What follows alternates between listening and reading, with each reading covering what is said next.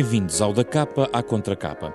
Andam por aí tantos turistas e andam por aí outros tantos debates sobre o turismo, da galinha dos ovos de ouro da economia, à transformação das grandes cidades, a criação de muitos postos de trabalho, mas também as queixas sobre a precariedade. É um tema central hoje em Portugal, um dos primeiros que debatemos aqui neste programa e é agora mesmo em julho que queremos voltar a este tema. São nossos convidados Bernardo Gaivão, licenciado em Comunicação e Publicidade, trabalha na Academia Pordata da Fundação Francisco Manuel dos Santos, escreveu em 2017 o livro Turista Infiltrado, a contar os seus encontros, as suas viagens, um olhar sobre o turismo, de dentro para fora, mas também, sobretudo, de fora para dentro. Também neste programa, Adolfo Mesquita Nunes foi secretário de Estado do Turismo, é vice-presidente do CDS e vereador da Câmara Municipal da Covilhã. Da capa contra capa, na Renascença, durante os próximos 30 minutos.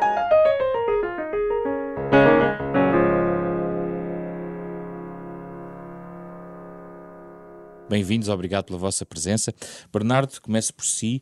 Uh, há de facto muita estatística sobre, sobre turismo. Hoje em dia, todos os dias é. saem estatísticas novas. Mas há aqui um dado passo do livro, e este livro é de, de setembro de 2017, onde além de haver um conjunto de estatísticas, falta informação, transparência e rigor uh, neste setor para a economia portuguesa, não em relação aos indicadores e dados hoteleiros, mas outros casos, como inquéritos de satisfação e caracterização à população que nos visita. Isto já foi ultrapassado ou continuamos assim? Algumas das coisas já foram bem ultrapassadas. Como estávamos aqui à conversa há bocadinho, eu dizia que já tinha escrito isso ainda antes de, uh, de ter publicado uh, e na altura, quando comecei à procura, havia muita informação que estava em falta. Os alojamentos locais tinham acabado de entrar e, portanto, era muito difícil conseguirmos dados sobre isso. Mas, entretanto, hoje em dia, nós vamos até na própria Pordata, já temos muita informação. Portanto, as coisas já estão cada vez mais sistematizadas. Não é só no turismo, infelizmente, mas há alguma falta de coesão na informação estatística a nível nacional e é uma coisa que temos a combater. E vai-se fazendo aos bocadinhos. Mas o problema é que no século em que vivemos, cada vez se produz mais informação. Basta ver um turista armado com um smartphone, sai de um restaurante, faz logo uma crítica, faz logo um review, e estamos a produzir informação. E, portanto, à medida que nós vamos tapando os buracos de alguns indicadores que faltavam, hum. estão constantemente a aparecer novos indicadores que precisavam de ser categorizados, mas que ainda ninguém o faz. E os números estão sempre a subir, como parece? Os números estão sempre a subir. Há Não muitos... há nenhum para contrariar a tendência? há, há, sempre alguns, há sempre alguns a descer, mas, há, mas a maioria deles. Uh, e quais são, os bastante. principais que lhe chamam mais Eu a trouxe, atenção? Trouxe aqui, obviamente, ainda falando nos alojamentos locais, nos últimos quatro anos o, os proveitos dos alojamentos locais duplicaram em Portugal. Estamos agora a sermos cerca de 200 milhões de euros por ano. Uh, mas mais impressionante que isso, se calhar, é uh, o que chamamos a balança de viagens e turismo, que em 2017 era de 10,8 mil milhões de euros, um aumento de 2 mil milhões de euros em apenas um ano, que é um número impressionante. Muito bem. Neste pano de fundo, números que Adolfo Mesquita Nunes bem conhece, certamente, por ter estado ligado a esta área. Este debate sobre o turismo, hum, enfim, tem, os números são evidentes, ainda assim não será ainda muito circunscrito às grandes áreas urbanas que estão a viver uma transformação, Grande Porto, Grande Lisboa, juntando ao Algarve que já tinha isso, ou seja, é uma realidade completamente nacional ou uma realidade estritamente circunscrita às grandes áreas urbanas, no sentido da transformação que está a trazer? Não, uh, pelo contrário, acho que é uma, uma realidade que tem uma capacidade transformadora de, com diferentes proporções, mas por todo o território. Um, no interior do país, um, a existência de alojamento local permitiu que passasse a haver alojamento para turistas, onde não existia, empresas de animação turística que foram criadas, roteiros, passeios, uh, e isso traz mais economia, traz oportunidades de emprego e traz também uma transformação uh, da forma como se aproveitam os recursos uh, endógenos. Agora, com proporções diferentes, como é natural, porque os territórios também são diferentes, mas o, o turismo está a crescer uh, no país todo e é normal que assim seja, porque uh, são vasos comunicantes, é? Portanto, uh, é normal que Lisboa e Porto, sendo a e Faro, sendo portas de entrada aeroportuária, tenham um crescimento uh, mais marcado. Mas aquilo que depois acontece quando o destino se vai consolidando é que esses turistas depois começam a espalhar-se para outras zonas do território, que é aquilo que está a acontecer. Já estão a fazer a diferença no interior do país, na sua perspectiva? Em muitas... Sim, é, é, curioso que nas últimas eleições autárquicas, em que eu fui eh, também candidato e, portanto, tenho mais essa experiência, o turismo estava, uh, por parte de todas as candidaturas em todas as áreas do país, uh, era, fazia parte, da, fazia parte do discurso político, coisa que há quatro anos e há oito anos uh, não, não, não, não existia, não acontecia. Há muito a ideia de que o turismo é uma oportunidade, sendo que o turismo não é apenas alojamento e não é apenas uh, uh, o transporte aéreo. Turismo é tudo aquilo que está à volta da possibilidade de fruir o território e todos os negócios que eles podem, que eles podem gerar. Estávamos a falar de números e de dados. Essa é talvez uma das, uma das maiores áreas de negócio que o turismo pode oferecer, que é como é que convertemos estes dados, esta informação, em conhecimento que nos permita melhorar a nossa oferta e gerir os nossos fluxos turísticos, que é Lisboa e Porto, é uma coisa que poderia ser bastante útil. E já vamos aqui falar sobre a gestão dos fluxos, em particular Lisboa e no Porto. Uhum. Se calhar vamos já por aí, porque isso joga com outras, outro, outros temas. Uh, Bernardo, eu gostava de pô-lo a comentar, um, e é com alguma pompa que eu digo, uma frase do Primeiro-Ministro, que diz uh, o seguinte: O que é essencial não é restringir o turismo e aumentar a oferta de habitação para quem não é turista. Uhum. Caso contrário, os turistas deixam de vir. Eles vêm enquanto as cidades têm vida vida. Isto parece um recado do ex-presidente da Câmara Municipal de Lisboa, um, que é António Costa, em relação àquilo certo. que está a acontecer em Lisboa. Eu não, não, sei se, não sei se é bem assim, porque o que não faltam aí é exemplos por esse mundo fora de cidades que já se entregaram completamente ao turismo, cujos centros históricos só vivem do turismo e já têm muito poucos residentes permanentes.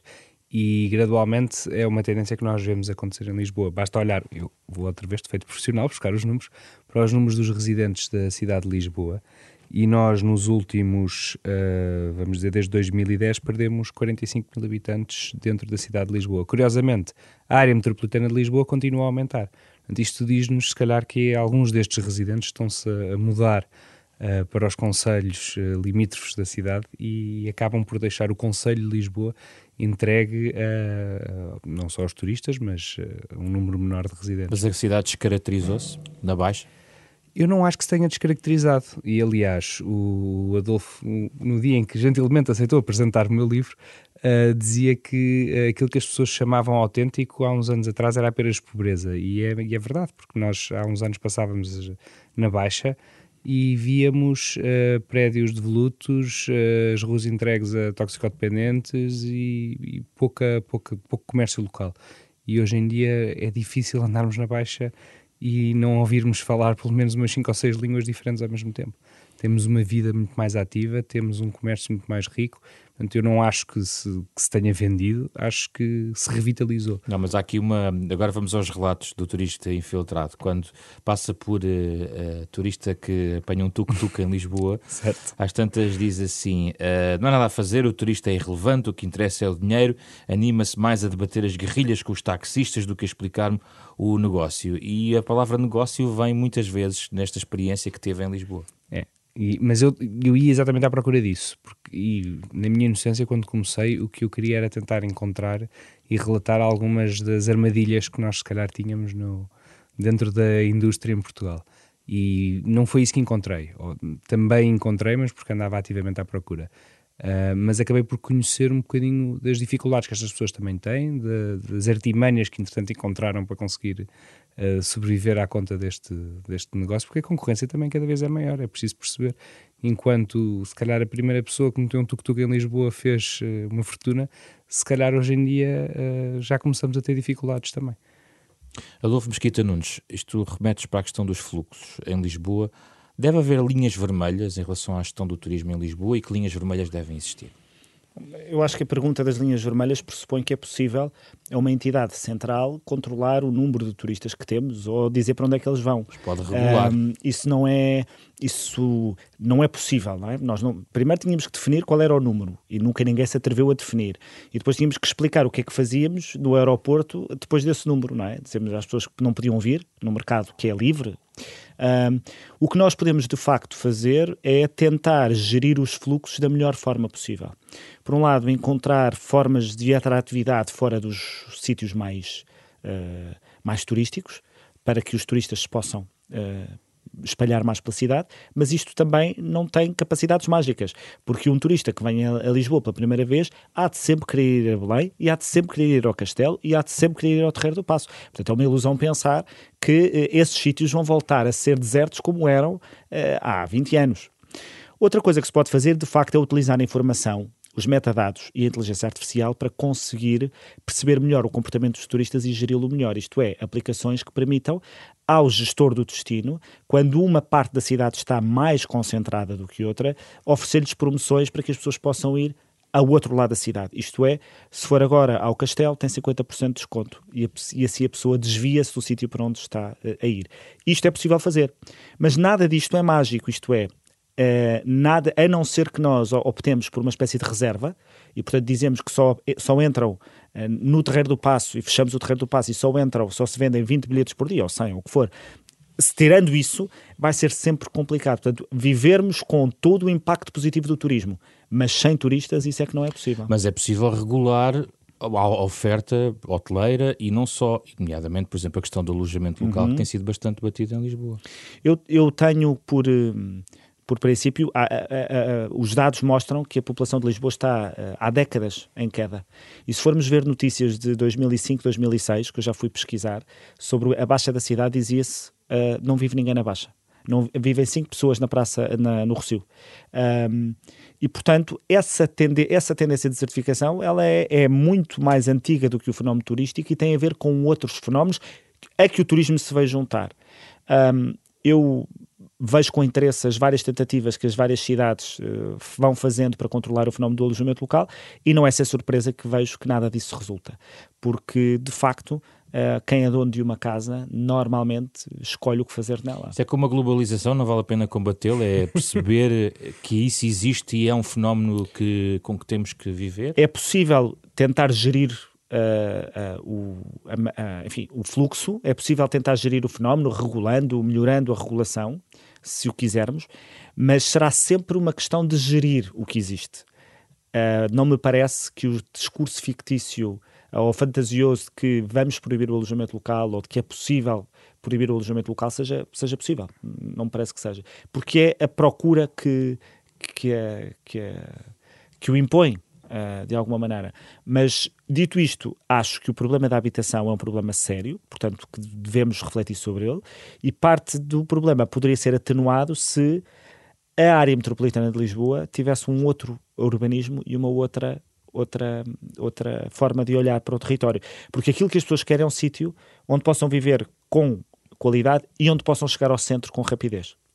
E se de facto a área metropolitana de Lisboa não é atrativa, então temos um problema. Porque mesmo que nós libertássemos as casas todas vagas do centro da cidade, não cabíamos lá todos. E, portanto, o que é preciso é criar novas centralidades com fácil acesso ao centro para que as pessoas continuem a viver e a aceder ao centro da cidade, claro. Bernardo, há outras centralidades que podiam ser exploradas no turismo? Como assim? Outras centralidades? No sentido, uh, estava a pegar exatamente neste tópico que o Adolfo Mesquita nos deixava em relação à forma como uh, podem ser geridos estes fluxos dos turistas. Certo. Assim, não foi por acaso que o primeiro, o primeiro destino de City Break em Portugal nem, não, não foi Lisboa, foi o Porto, uh, com a entrada das, da Ryanair na altura, que foi a primeira low cost. e foi aí que, que o turismo explodiu e, e de alguma forma o, a região do Douro sempre foi um dos pontos turísticos com mais interesse no país todo e acabou por contribuir um bocadinho para disseminar estes turistas que chegavam ao Porto, que acabavam por ir também visitar outras regiões do Douro. Portanto, acho que se nós conseguimos olhar para esse exemplo e tentar replicá-lo aqui em Lisboa, também conseguimos de alguma forma fazer exatamente isto que o Adolfo está a tentar dizer, que é descentralizar e tirá-los tirá de cá. Uh, depois temos o Algarve, que é uma situação que já todos conhecemos, mas que também é um caso único e um bocadinho diferente de tudo o resto que temos em Portugal. Porque um turista que vai para o Algarve não, não quer ficar fixo numa, numa cidade, quer praia e acaba por ser indiferente se está em Faro, ou se está em Portimão, ou se está num distrito qualquer. Conseguindo por aí também perceber exatamente qual é o interesse deste, deste público, nós conseguimos tentar uh, atraí-los para outras regiões do país. E já agora, a mudança de um evento do aeroporto, por exemplo, para a zona do Montijo, de uma outra centralidade, do outro lado do Rio Tejo, pode trazer alguma mudança? Não sei, sou um bocadinho mais cético, porque lá está, uma pessoa que quer vir fazer um city break vem para Lisboa, independentemente de voar para o Montijo ou para o Algarve e apanhar um comboio a seguir. Portanto, ele vai acabar sempre por vir a Lisboa e vai acabar sempre por ir aos Jerónimos. Uh, se calhar conseguimos explorar alguns uh, empreendimentos de turismo rural, qualquer coisa na região que não estejam ainda desenvolvidos, mas não parece que seja por aí. Bernardo, se, se temos tanta oferta e há tanta procura, a qualidade do serviço melhorou? Ah, exatamente, agora aí é que chegamos. Acho que nós aqui temos um, um problema que é o problema que enfrentam todas as, as, empresas a nível mundial, que é conseguimos muitos clientes de uma forma muito rápida, crescemos muito rápido e agora temos que garantir a qualidade do serviço que estamos a prestar. E o problema era esse, é, foi que quando nós começámos a crescer não tínhamos capacidade ainda de dar resposta, principalmente em algumas regiões específicas do país. Uh, não tínhamos, lá está, os... Uh, os nossos guias turísticos, as, as empresas de, de, animação, etc., não tinham pessoal qualificado. Isto é uma tendência que começa a diminuir. Portanto, já temos pessoas mais qualificadas, já temos pessoas com mais experiência profissional e, portanto, a ideia ou a tendência é que a qualidade vá começando a aumentar. Se conseguirmos acompanhar o crescimento, que em princípio abrandará num futuro próximo, então estamos bem. Se não, vamos ter um problema. Qualificadas, mas em alguns casos, Adolfo Mesquita Nunes em situação precária do ponto de vista laboral e até das condições de rendimento, que é um dos debates no turismo em Portugal. Uh, há aí algo a fazer? Em Portugal e em todo o lado, porque o turismo, por natureza, e se estivermos a olhar para turismo enquanto alojamento e restauração, por natureza, uh, tem, uma, tem uma média de precariedade maior do que a média normal da economia. Quer em Portugal, quer noutros países. Agora, acho que é um erro olharmos para a empregabilidade no turismo apenas no alojamento e na restauração. Porque o turismo dá muito emprego noutras áreas e essas não são precárias. Por exemplo, Uh, alguém que tira matemática pode estar hoje a trabalhar em aplicações informáticas com, para turistas uh, ou sistemas de georreferenciação para turistas. Uh, licenciados em História têm hoje a possibilidade de estar a fazer empresas de animação turística e de estar a trabalhar também em aplicações para turistas. O que é que eu quero dizer com isto? Que há também toda uma outra área que só existe porque o turismo é forte e que não é medida estatisticamente na área do turismo. Portanto, uh, e por isso a média uh, de precariedade que aparece nas estatísticas do turismo, como é sempre circunscrita a uma área mais sazonal, que é o alojamento e a restauração, de facto essa precariedade é, é marcada e temos que trabalhar nisso. A sazonalidade está a esbater-se. A sazonalidade está a esbater-se lentamente. É ainda um problema que temos uh, em Portugal. Há destinos como Lisboa menos prejudicados pela sazonalidade, mas destinos de sol e e mar, como o Algarve, eh, que está a tentar posicionar-se também de outra maneira, precisamente para combater a sazonalidade, é natural que tenha, que tenha sazonalidade, porque as pessoas vão à procura de praia. E nós não temos praia todo o ano, ainda que gostemos de o dizer, Nem não verão, temos. Agora. É, certo. É, de facto, este, este não ano não tem fácil. sido particularmente positivo nessa matéria. Mas, mas isto para dizer que é verdade, mas que não olhemos para o turismo apenas enquanto prestador de serviços turísticos, mas toda uma indústria que está a ser criada à volta do turismo, e aí, nesse caso, eh, não, a, a, média de precariedade não, não, não é essa, e é onde, aliás, muita gente foi encontrar saída profissional. Uh, ainda sobre essa matéria do Mosquita Nunes, uhum. qual é o papel hoje em dia das campanhas de atraição de turistas estrangeiros? Mudámos o paradigma uh, por causa de. Bem, hoje em dia, aliás, o livro mostra bem, as pessoas vêm, já nem têm agências de viagem, quer dizer, está tudo a mudar. E isso também tem que mudar, a maneira como projetamos Portugal para atrair turistas? Está tudo a mudar e as agências de viagens também estão a mudar. Portanto, não acho que vamos ter um mundo sem agências de viagens. Vamos é ter um mundo com agências de viagens diferentes. Uh, e isso está a suceder e também está a suceder em Portugal. O setor tem, de alguma maneira, acompanhado. Sim, ou seja, fizemos uma passagem muito radical, se quisermos, para o marketing digital um, foi bem sucedida e ela continua, mas é uma passagem que uh, gera desafios novos porque o próprio marketing digital está todos os dias a reinventar-se. E quando eu falava desta possibilidade de utilizarmos dados e inteligência artificial para conhecermos melhor a procura, isso está a aumentar e nós temos que acompanhar essa, essas possibilidades que se estão a abrir para podermos conseguir segmentar a mensagem o melhor possível, porque quando tínhamos uma comunicação offline, se quisermos, a mensagem ia, enfim, ia em bruto a mesma para o, país, para o mundo inteiro. E agora não, de facto, com o marketing digital nós conseguimos já segmentar e, e, e ter uma mensagem mais, mais próxima da procura que queremos, que queremos, eh, a que queremos chegar. Mas hum, há muitos desafios ainda para vencer nesta, nessa, nessa matéria. Agora, acho que sim, acho que foi uma boa ajuda para promovermos melhor, melhor o país e para termos este fluxo de turistas a mais. E o setor está a aproveitar esta nova maneira de, de, do turista nos procurar, de reservar as suas viagens? Eu acho que sim. E acho que é exatamente isso que tem feito o passo à palavra crescer de uma maneira tão rápida. Um dos, a eh, primeira frase que leu do livro há bocadinho dizia que havia poucos inquéritos uh, uh, de satisfação. Assim. Exatamente. Assim. Não é, a questão não é tanto haver poucos, são é pouco sistematizados. Não recolhemos séries longas e a informação é quase que assim esporádica. Mas o que é comum em todos eles é que a grande maioria das pessoas que nos visita diz que a simpatia dos portugueses e a maneira como são recebidos, o, o bem que se sentem quando estão em Portugal, é a principal razão para quererem voltar e se de alguma forma esta, estas novas formas de comunicação permitiram-nos passar uma mensagem muito mais rápida. Mas quando dizia também que estamos a criar centenas de novos indicadores, centenas de novos dados que precisamos de, de organizar e analisar como deve ser, é exatamente isto que também estamos a falar. É, estamos a criar informação que, que, como em qualquer negócio, nos ajudaria a melhorar a nossa produção, nós precisamos de categorizar esta informação e analisá-la como deve ser. Bernardo, falámos aqui já um pouquinho sobre o interior e aquilo que está a fazer o turismo nesta área. Uh, este périplo teve opções geográficas, uh, uhum. não podia ir a todo lado, obviamente, mas uh, que diferenças essenciais encontrou, para além desta frase que pode causar alguma polémica de que no Porto se recebe muito bem, e talvez melhor do que em Lisboa? Uh, que diferenças é que encontrei? Um, se calhar encontrei a diferença de ser surpreendido. Uh, eu, sendo de Lisboa, apesar de tudo, acho que conheço relativamente bem o país. Tive a oportunidade de viajar bastante dentro de, dentro de Portugal, mas nunca o fiz com, com os olhos de quem nos vê de fora, que era essa toda a ideia do livro. Um, e estando fora dos grandes centros urbanos, portanto, estando fora de Lisboa e do Porto, acabei por encontrar em alguns sítios alguma falta de acompanhamento. Enquanto aqui em Lisboa uma pessoa facilmente entra dentro do circuito do turista e do um hotel ou de um hostel recomendam-nos uma visita guiada, daí recomendam-nos os monumentos, o restaurante. Portanto, temos quase tudo organizado por nós sem ter necessidade de recorrer a, um, a uma agência de viagens. Uh, se calhar, se eu for passear para o interior do país uh, ou para o Alentejo, se calhar já não consigo encontrar uh, as mesma, a mesma oferta.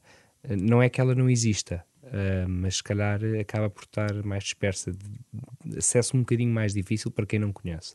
E essa, se calhar, foi assim a grande diferença que eu encontrei em relação aos centros É uma questão de falta de formação para, para receber as pessoas? Não é falta de formação, era apenas que estávamos no início. Uh, estávamos a começar a crescer na altura. E apesar da oferta uh, estar a começar a aparecer, ainda era pouca quando comparávamos com outros.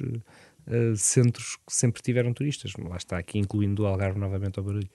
Um, mas em termos de, de recepção, eu tenho um fraco pelo norte, confesso. E já agora o Algarve também está a mudar, porque nós usamos para o Algarve há muito tempo com uh, um carimbo em relação ao turismo, mas dentro do Algarve há mudanças também?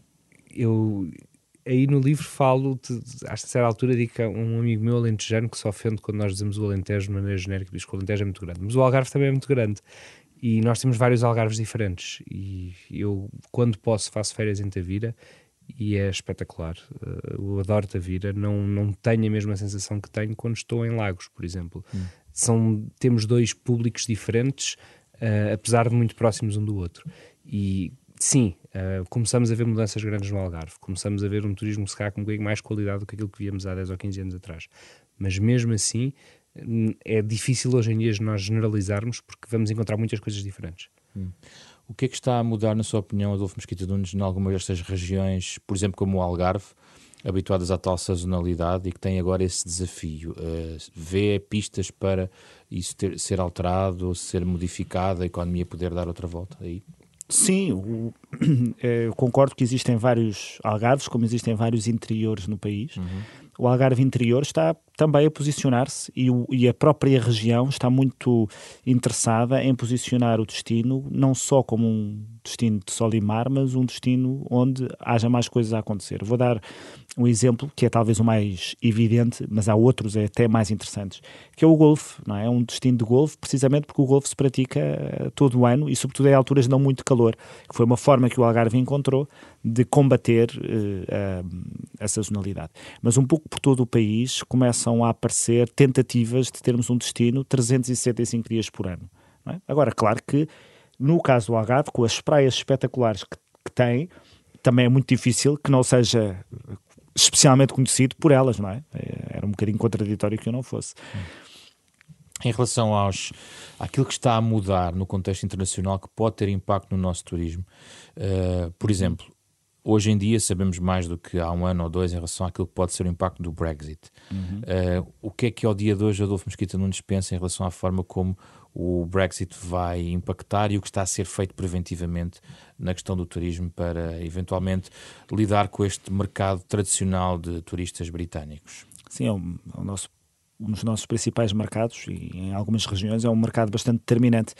O Brexit, neste momento, eu não sei se concordo com essa ideia de que já sabemos. Uh, acho que precisamente o, o, atual efeito do Brexit e na queda do crescimento de turistas britânicos que se verifica em Portugal uh, agora tem precisamente que ver com a incerteza que os britânicos têm neste momento sobre como é que vai ser a sua vida, a que é que vai corresponder o câmbio uh, nos, próximos, nos próximos tempos e o que é que os espera. E, portanto, isso faz retrair esse, esse mercado e por isso é que o governo, tanto quanto sei, e acho que bem, tem procurado não só trabalhar esse mercado de forma mais, mais segmentada, como tem procurado diversificar com outros mercados que possam compensar a queda, a queda do crescimento ainda uh, desse, desse mercado.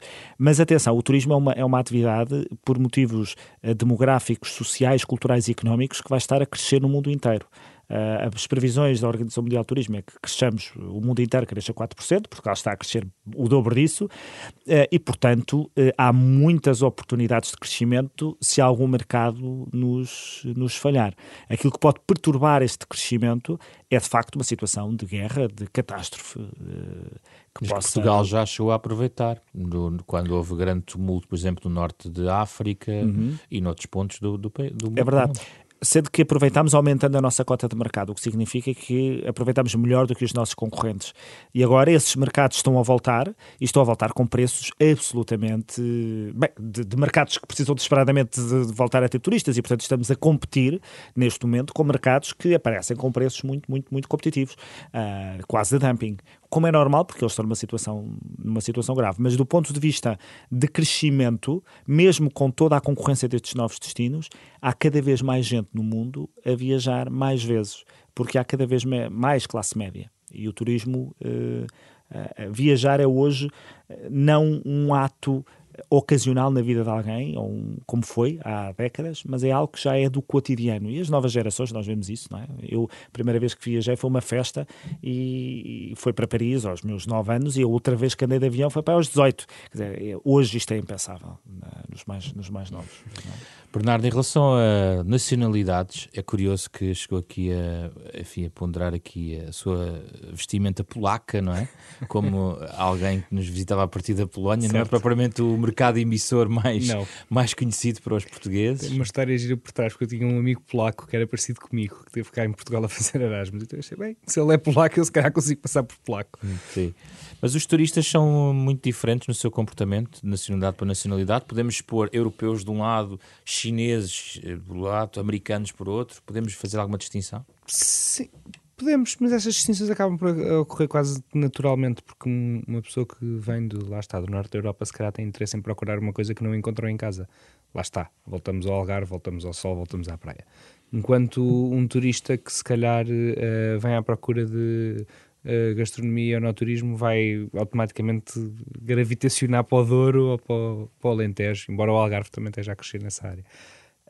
Um, eu acho que, acima de tudo, o que eu encontrei foram uh, as divisões as divisões naturais. Por exemplo, nós gostamos quase de, de forma um bocadinho snob dizer que somos, a nossa comida é melhor que a dos americanos. Nós comemos melhor que os americanos. E a principal crítica que eu ouvi de americanos foi que não gostavam da nossa comida porque Sim. tinha muito hidrato, muitas batatas, muito arroz, muito. Onde é que estão os vegetais? E não, calma, não é bem assim. E, e, portanto, eu acho que eles acabavam naturalmente por ir para sítios que lhes eram familiares uh, e, e de afastarem-se um bocadinho de uma excursão de japoneses que se calhar iria para outro, outro tipo de restaurantes e, portanto, acabam por organicamente se separarem em grupos diferentes. Adolfo Mesquita Nunes, novos fluxos de, destes mercados, chinês, americano, ainda são desafios para o nosso turismo? Bem, o chinês é um desafio que estamos a tentar vencer porque tem, de facto, hábitos culturais e de viagem muito distintos.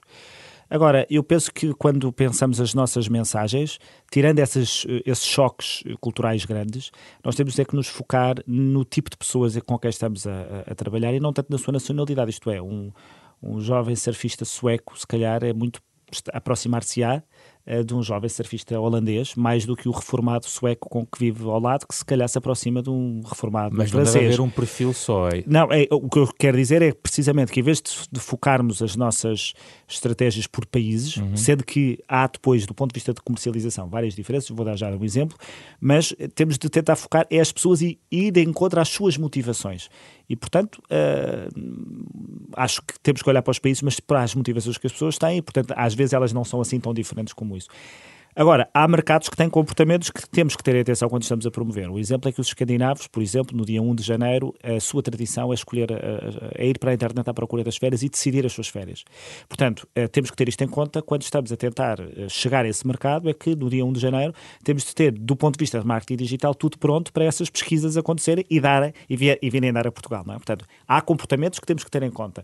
Mas eh, e mesmo cada um de nós, eu sou um turista desportivo em março, porque se calhar me apetece ir para a neve, mas depois sou um turista cultural porque vou fazer um short break a Praga e depois quero ir para um resort onde não me chateiem. A mesma pessoa foi três pessoas diferentes. E por isso é que eu digo que temos que olhar mais para as motivações do que começar a dividir as pessoas por que tipo de turistas é que são, porque todos nós somos vários tipos de turistas ao mesmo tempo, o que é espetacular, porque significa que temos. Se calhar voltando aqui um bocadinho atrás outra vez, nós constantemente estamos a produzir informação, portanto é muito fácil depois categorizar estas, estas pessoas e dar-lhe uma experiência quase que tailor-made para cada um.